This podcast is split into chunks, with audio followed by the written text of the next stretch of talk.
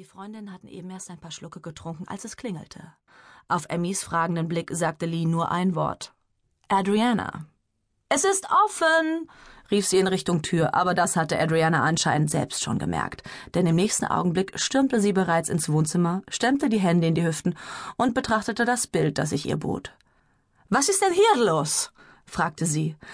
Ihr leichter brasilianischer Akzent, kaum mehr als ein weiches, sexy Lispeln, wenn sie ruhig und gefasst war, wurde praktisch unverständlich, wenn sie sich über irgendwen oder irgendwas erregte, wie sie es selbst ausdrückte.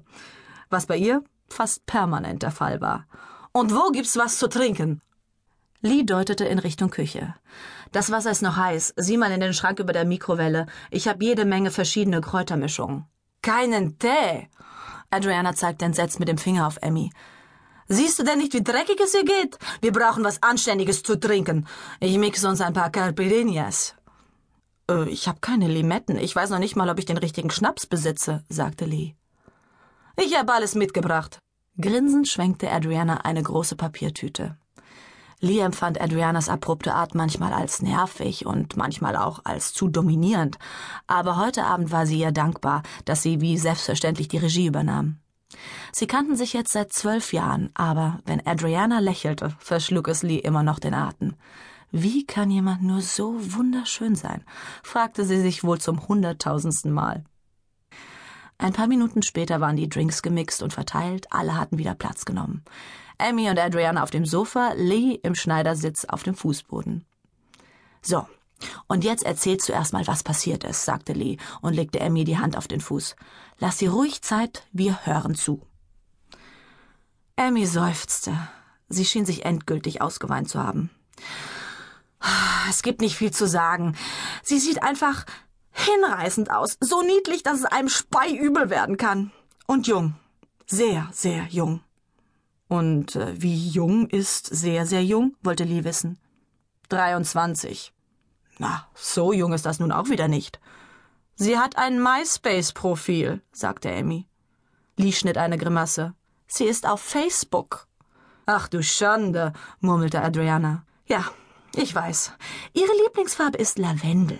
Ihr Lieblingsbuch ist die South Beach Diät. Und sie steht auf Plätzchenteig, Lagerfeuer und Zeichentrickfilme am Samstagmorgen. Ach ja, und sie braucht unbedingt ihren neun Stunden Schlaf, sonst ist sie unausstehlich. Und weiter? fragte Lee. Was wollt ihr denn sonst noch wissen? Name? Brianna Sheldon. Highschool-Sport? Ach, die Antwort bitte im Chor, befahl Emmy. Cheerleading, antworteten Adriana und Lee mit einer Stimme. Was sonst? Emmy seufzte.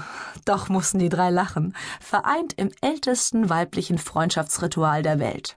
Wenn das ganze Leben den Bach runtergeht, weil der Ex-Lover plötzlich auf weddingchannel.com auftaucht, tröstet nichts auf der Welt besser als das gemeinsame Niedermachen seiner Neuen.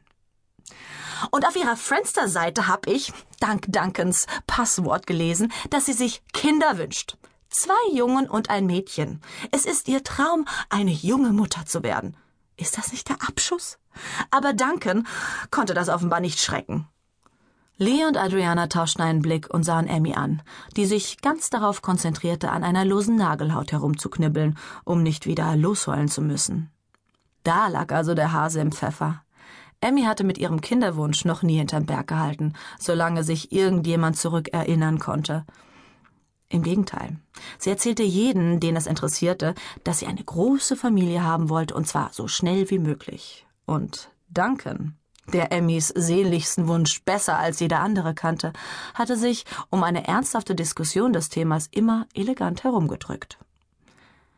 Amy, du erzählst uns jetzt die drei schlimmsten Sachen über Duncan, also böse Überraschungen, auf die sich die kleine Cheerleaderin gefasst machen muss, befahl Lee, legte die Fußsohlen aneinander und drückte die Knie in Richtung Boden.